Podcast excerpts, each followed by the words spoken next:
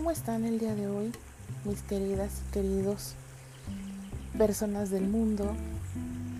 Es un placer poder saludarles en este día de nuevo, en este su podcast que se llama Lo que aprendí es. Y por supuesto, eh, recordarles siempre que aquí no damos recetas infalibles y que este no es un espacio para consejos aplicables en toda ocasión.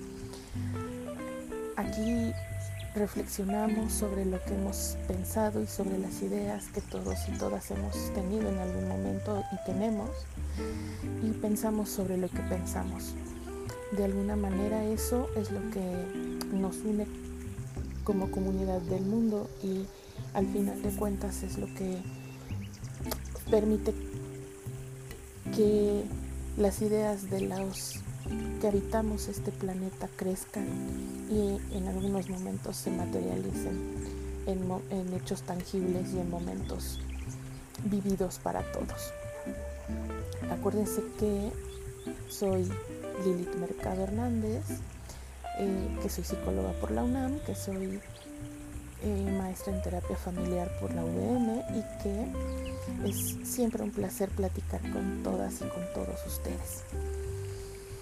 El día de hoy he titulado este episodio como de los no puedo a los que quiero. Y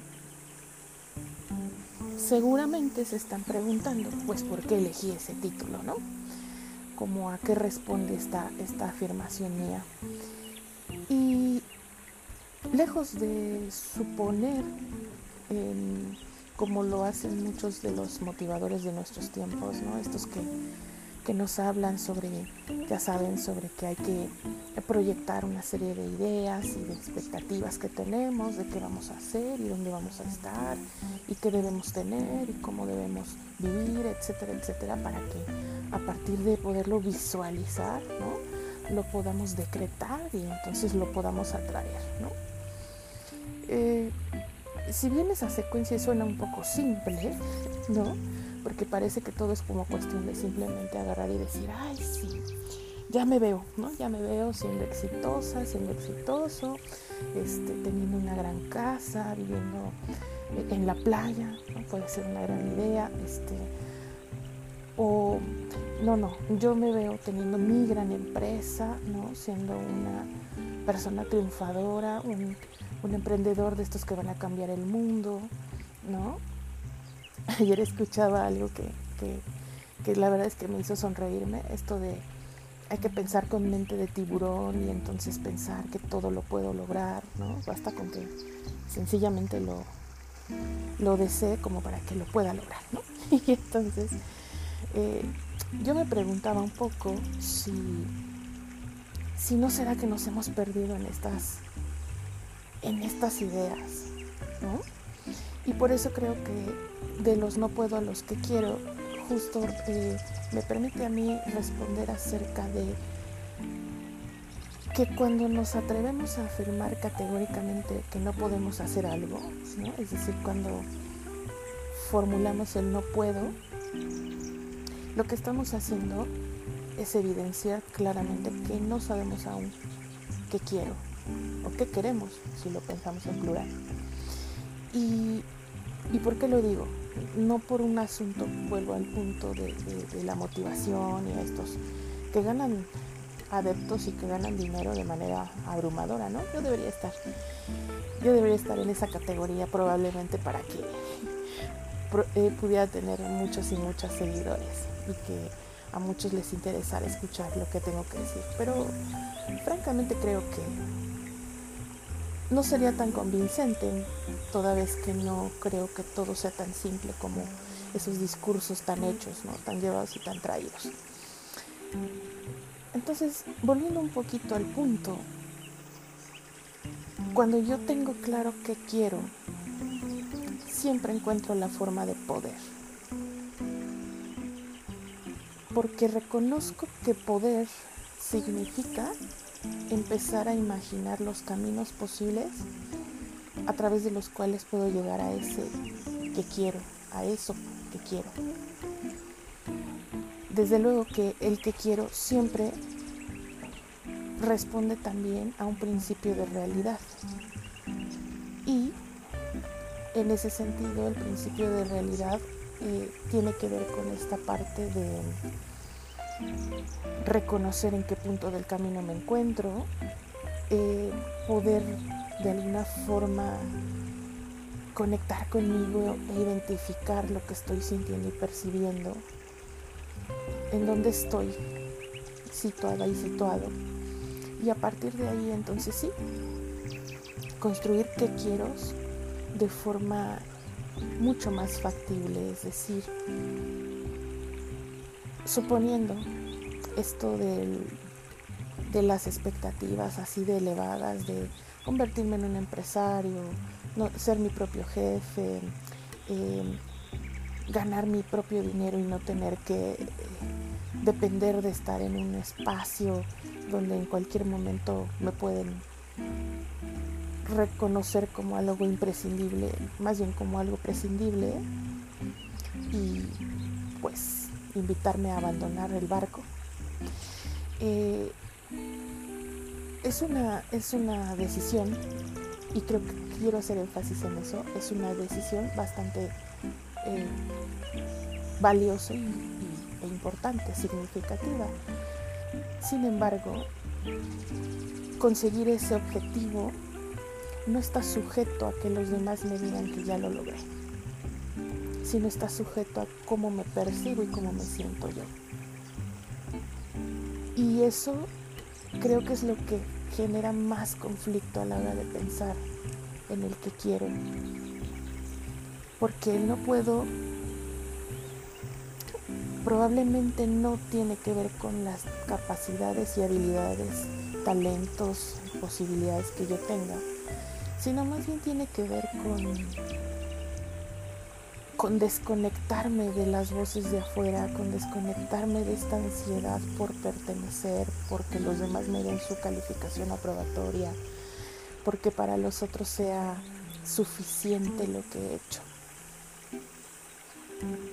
Y en ese sentido me pregunto si de verdad es tan valioso para nosotros lo que los demás dicen, o eso es lo que queremos escuchar para justificar que nos quedamos instalados en el no puedo aunque sé que quiero, no puedo. Y eso es interesante en el sentido de que todo parece reducirse a una idea simple. Siempre estamos buscando protegernos y de pronto no nos estamos dando cuenta de quién nos estamos protegiendo. Se ha vuelto una prioridad tan importante para nosotros protegernos que nos protegemos hasta de nuestra propia mente, sin saberlo. Pero en esa protección caemos en la sobreprotección y entonces realmente ya no nos estamos protegiendo de nada ni de nadie porque estamos cada vez más expuestos a partir de no poder separar lo que somos de lo que los demás ven y de lo que nosotros creemos que los demás ven. Me parece que el conflicto más importante que tienen los seres humanos, que tenemos los seres humanos, porque no es privativo de los que están allá afuera o de las que están allá afuera, ¿no? Esto es algo que también yo he vivido y que requiere de un profundo trabajo personal no solo para darse cuenta, porque bueno, ok, darse cuenta es un primer punto y después qué hago con ese darme cuenta, ¿no? Entonces me doy cuenta y a partir de ahí acepto, dejo de pelearme con la realidad, que a eso me refería cuando yo hablaba del principio de realidad, dejo de pelearme con la realidad, asumo el hecho real de que tengo una expectativa, o tengo un deseo, tengo un anhelo, o tengo todo eso junto,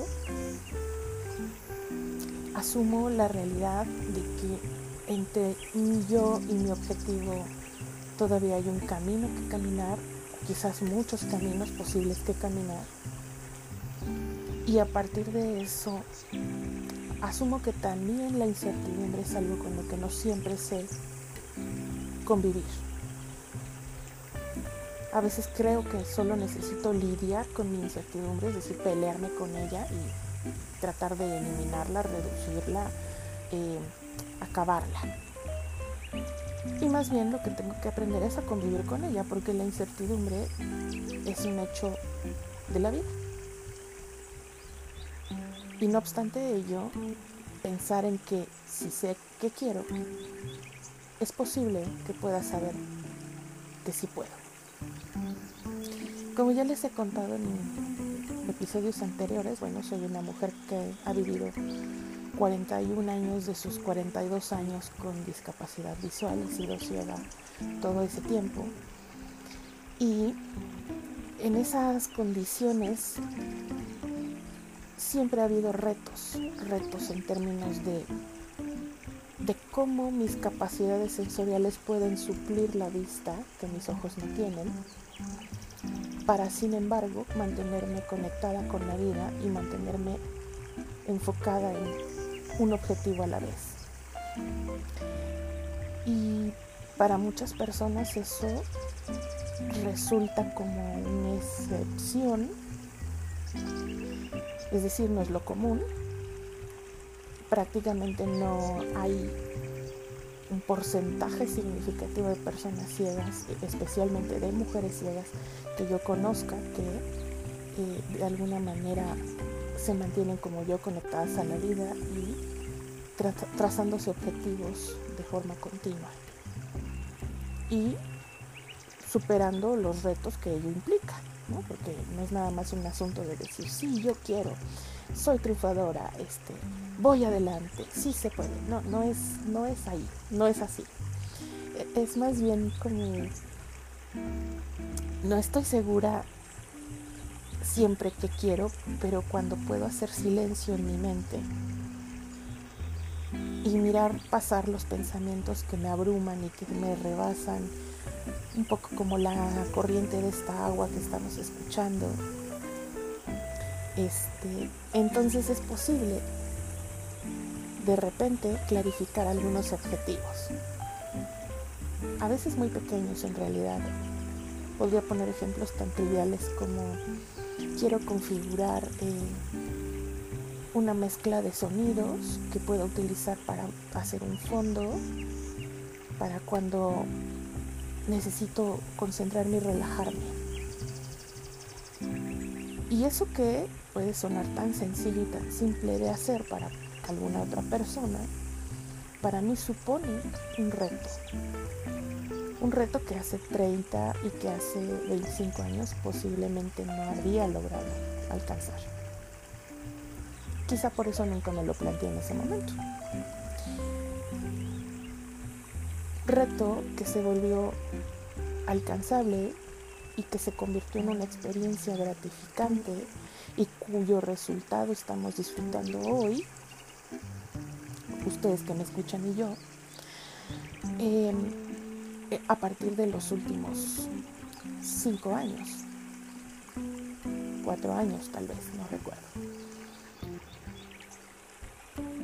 Porque en el mundo cuando uno está instalado en el no puedo, todo se ve como imposible, todo se ve como demasiado oscuro, demasiado inalcanzable, se ve em, inviable, se ve complejo, agotador, excluyente, aterrador.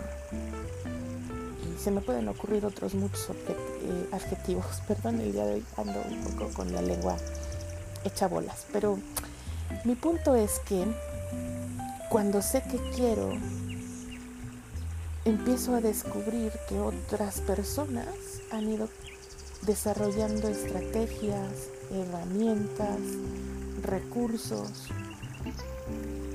y que en tanto no somos solos en el mundo y que en tanto podemos compartir nuestras ideas como lo estamos haciendo hoy, entonces resulta que empezamos a descubrir estrategias, alternativas, herramientas de acercarnos a esas posibilidades.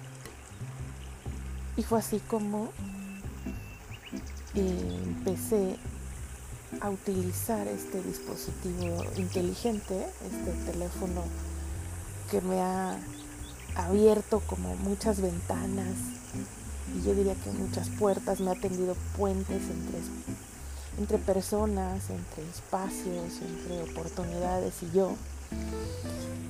Y cuando por fin empecé a entender cómo era el proceso y el mecanismo, pues un día me conseguí una aplicación donde yo puedo hacer estas mezclas que a mí me gustan, construirlas desde elegir los sonidos, no solo eso, sino elegir en qué cantidad y con qué intensidad va a aparecer cada sonido.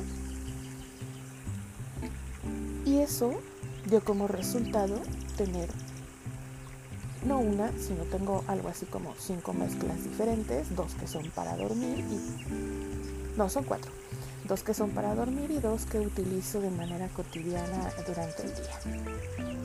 Y que ahora he compartido con ustedes con la idea de construir un episodio mucho más vital, como, como con mi toque personal y que tiene estos... Eh, pues estos elementos que me hacen sentir no solo viva y no solo que les transmito algo, sino una persona creativa y una persona que disfruta mientras está creando algo. Por lo tanto,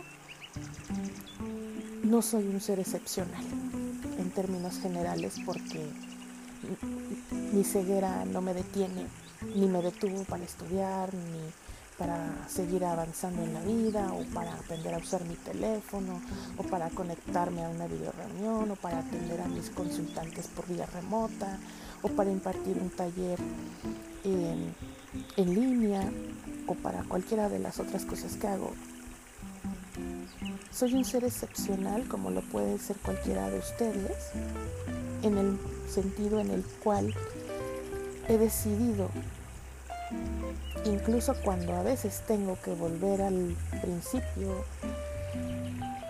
que cuando puedo tener claros los que quiero, los sí puedo van apareciendo en la vida, en forma de la compañía de un amigo, en forma de el trabajo colaborativo, en forma de oportunidades de eh, nuevos conocimientos, en forma de nuevos amigos que voy conociendo, en forma de aplicaciones que puedo aprender a usar, en forma de herramientas digitales que puedo disponer, en forma de recursos materiales y económicos que puedo aprovechar. Y entonces el camino se vuelve no siempre tan fácil, no siempre tan fácil, o sea, hay que ser honestos, no se trata, vuelvo al punto, de venderles una historia, ya saben, así como las de las películas, ¿no? De empezó acá toda deprimida, devastada, sin querer hacer nada en su vida, rendida, y finalmente un día juntó fuerzas y entonces es decir, esas historias son reales, eso pasa. No en dos horas como lo cuentan en una película, seguramente, pero pasa. Pero lo que no les dicen es cómo eso nunca termina. Es decir, no es solo una historia, no es la chava que un día estaba en su vida feliz y entonces tuvo un accidente y luego eh, se vio eh, afectada en alguna de sus capacidades sensoriales o eh, afectada en su movilidad o lo que sea y entonces de pronto se rindió y se encerró y se negó a sí misma las oportunidades y rechazó las manos amigas que se le tendían y era todo negatividad y adversidad y de pronto ya eh, un día algo le pasa y se le ilumina la mente y ah, ya, ¿no? Y ya, nunca más volvió a estar en esa condición de, rendirse, de, no poder encontrar las respuestas, de no saber hacia dónde ir, de no tener claro lo que quiere, en fin.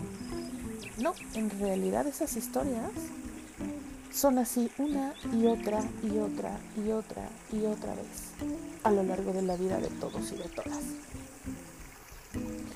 Por eso no soy un ser excepcional, por mi discapacidad o por cómo he aprendido a vivir con mi discapacidad.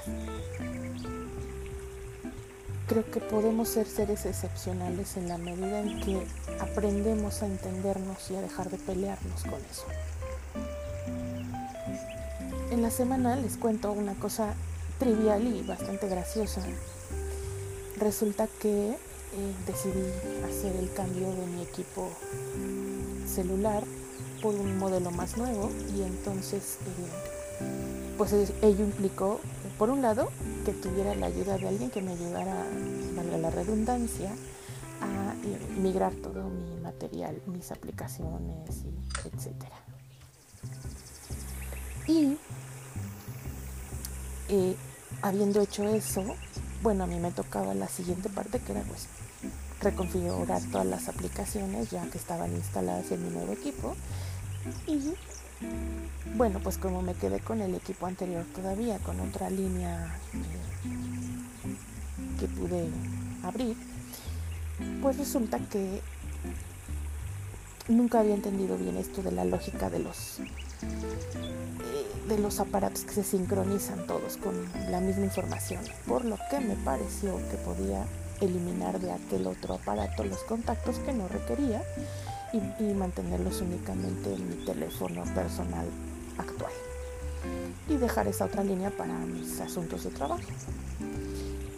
Entonces pues me dispuse a eliminar contactos y me dediqué a ello.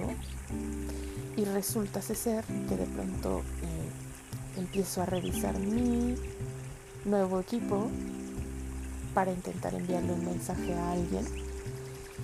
Y descubro que se eliminaron los contactos en los dos aparatos.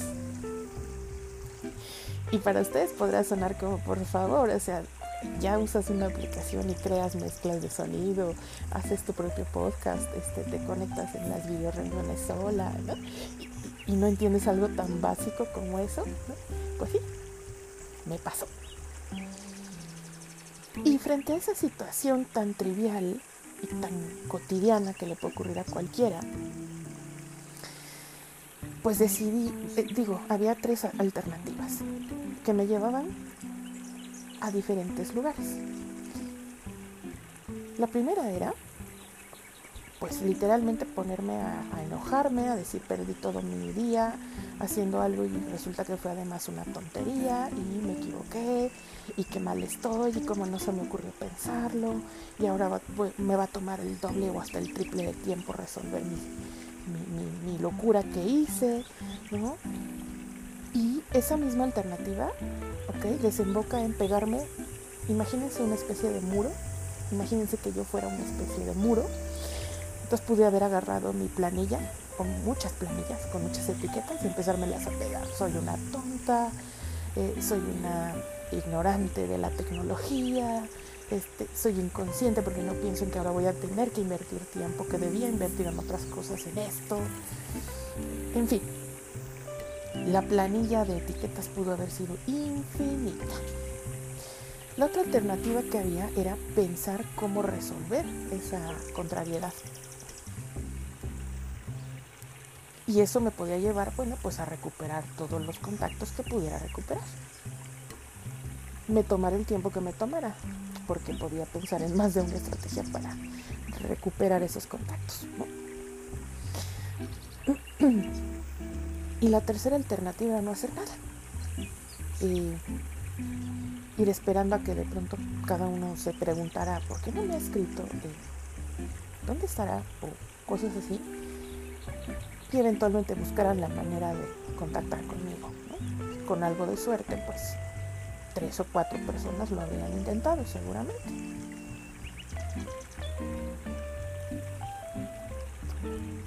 Por obvio que resulte, lo obvio no siempre es tan evidente ni tan visible. Es decir, eh, ustedes estarán respondiéndose la pregunta diciendo, pues claro, lo que hiciste fue recuperar tus contactos.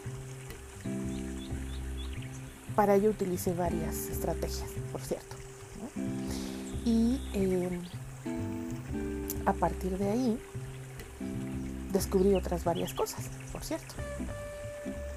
Recuperé mis contactos y les debo decir la verdad, recuperé también algunos recuerdos porque buscando este, estrategias como sacar mi vieja agenda donde tengo algunos de los números anotados, eh, buscando en, en la actualización de Messenger en donde va subiendo los contactos que tengo, recuperando algunos en WhatsApp ya que tenía los chats abiertos y que podía simplemente volver a agregar el nombre de las personas. En fin, fui utilizando diferentes estrategias. Y les digo, con ello recuperé prácticamente todos mis contactos y además algunos recuerdos de personas a las que hace muchísimo tiempo no les escribo, no les llamo, y que al mirar sus nombres ahí en, la, en, la, base de datos de mis contactos, pues me puse a preguntarme qué habrá sido de. Y eso abre otras, otras eh, alternativas y otros caminos, ¿no? Quizá pensar en, a propósito de esta contrariedad, poder fortalecer mis redes personales y restablecer la comunicación con algunas personas y probablemente ya dejar de preguntarme por otras varias también, porque a lo mejor cambiaron su número telefónico y pues ya ni siquiera hay manera de conectar.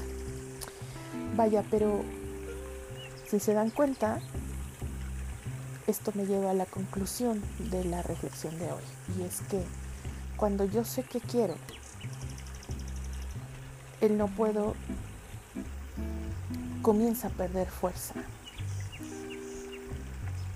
Cuando yo sé que quiero, el no puedo ya no es una de las alternativas viables.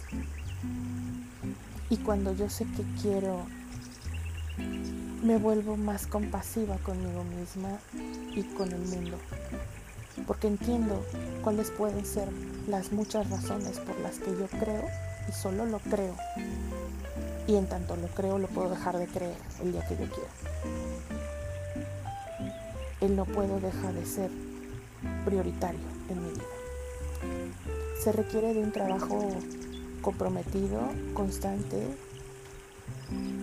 amoroso, responsable, consciente, compasivo, paciente, y cuando se hace acompañado por otras y otros, se vuelve un trabajo también muy disfrutable. No quiere decir por ello que todos deban correr a buscar una terapeuta o un terapeuta, aunque esa puede ser una de muchas estrategias que se les puedan ocurrir, así como a mí se me ocurrieron varias para recuperar mis contactos. Sin embargo, cuando digo acompañado por, y acompañada por otros, eh, me refiero más a dejar de encerrarnos en nuestras máscaras, dejar de, de ir a escondernos a nuestro rincón, porque aunque parece nuestro rincón seguro y feliz, en realidad es el lugar más desolador que existe, porque desde ahí la visión que tenemos, especialmente cuando emocionalmente nos sentimos como encogidos, como hechos bolita, como dirían por ahí, físicamente. Imagínense a alguien que se está protegiendo, que está aterrado, que, no, que cree que no puede con algo.